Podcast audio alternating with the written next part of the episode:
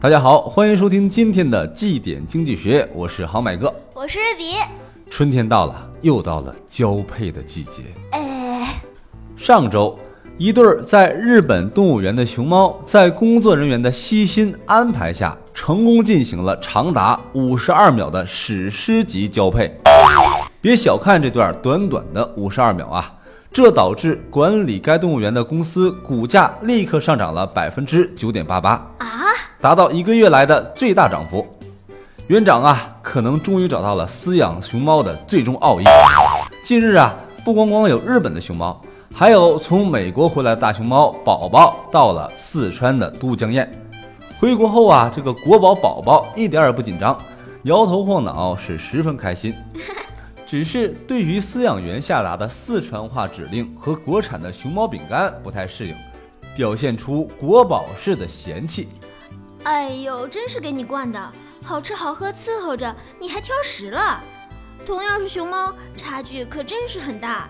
日前，有微博网友晒出兰州动物园大熊猫鼠兰的近照，称其在九个月内暴瘦六十斤，并发文称大熊猫的生存条件恶劣，指责兰州动物园虐待鼠兰，不给其安装空调还有加湿器。现在啊，好买一个感慨，人不如熊猫啊！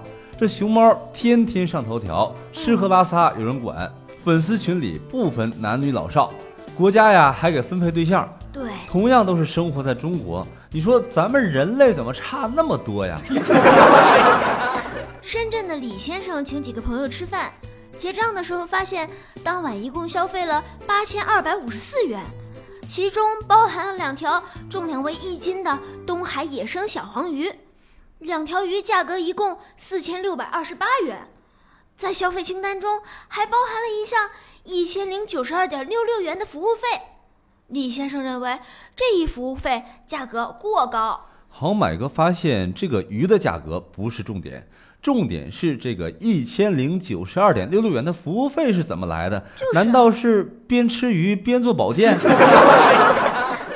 这家餐馆的登记注册信息显示啊，其经营者名称为大碟小碗餐饮文化传播有限公司。嗯，这到底是什么鱼这么贵啊？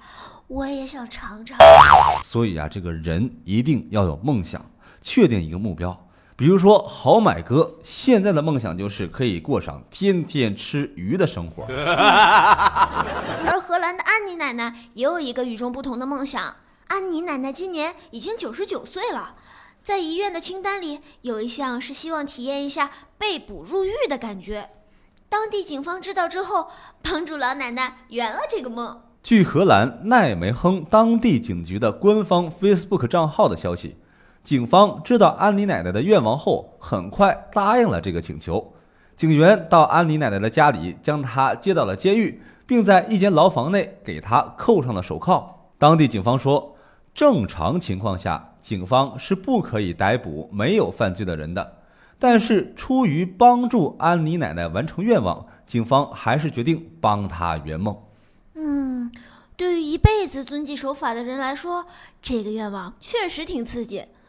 可是回来看咱们中国的个别大爷大妈，你们就不能争点气吗？北京天坛公园里的公共卫生间有十多座，都是旅游的星级厕所，免费为如厕者提供手纸。因为免费，有人拽出的手指有的有十多米长，短的也有三四米。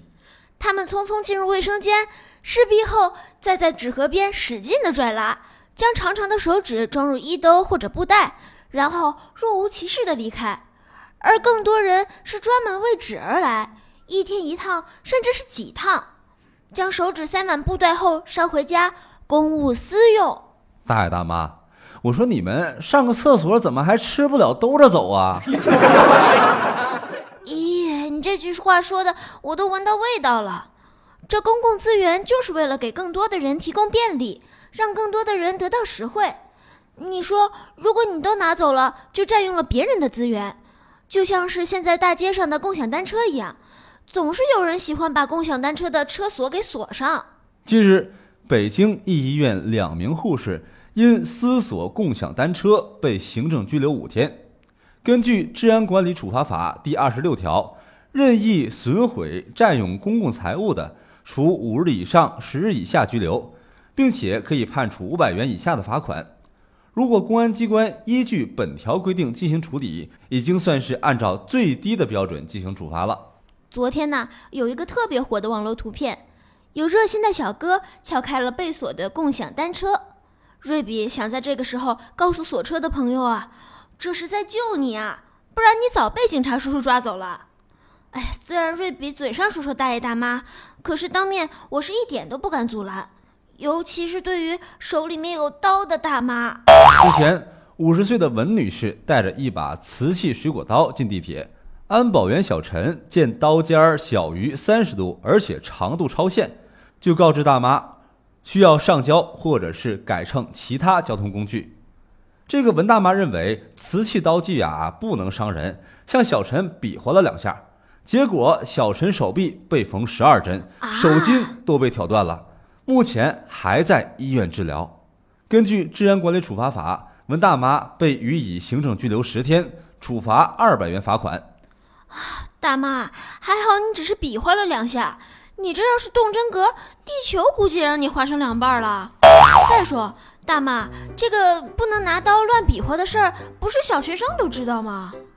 听到这些，每次我下班路上看到那些跳广场舞的大妈呀，都倍感亲切。尤其是那些为了不扰民还戴耳机跳广场舞的大妈们，真是要给你们点一百二十八个赞呐！好啦，毕竟已经三月了，春天就要来了。我们还是要少一些乖张暴虐，多一些友善和和蔼。今天的这点经济学呢，就到这儿了。如果你喜欢我们的节目的话，可以给我们打赏哟，也可以关注我们的微信公众号“好买商学院”，获取更多图文资讯。好了，我们明天见。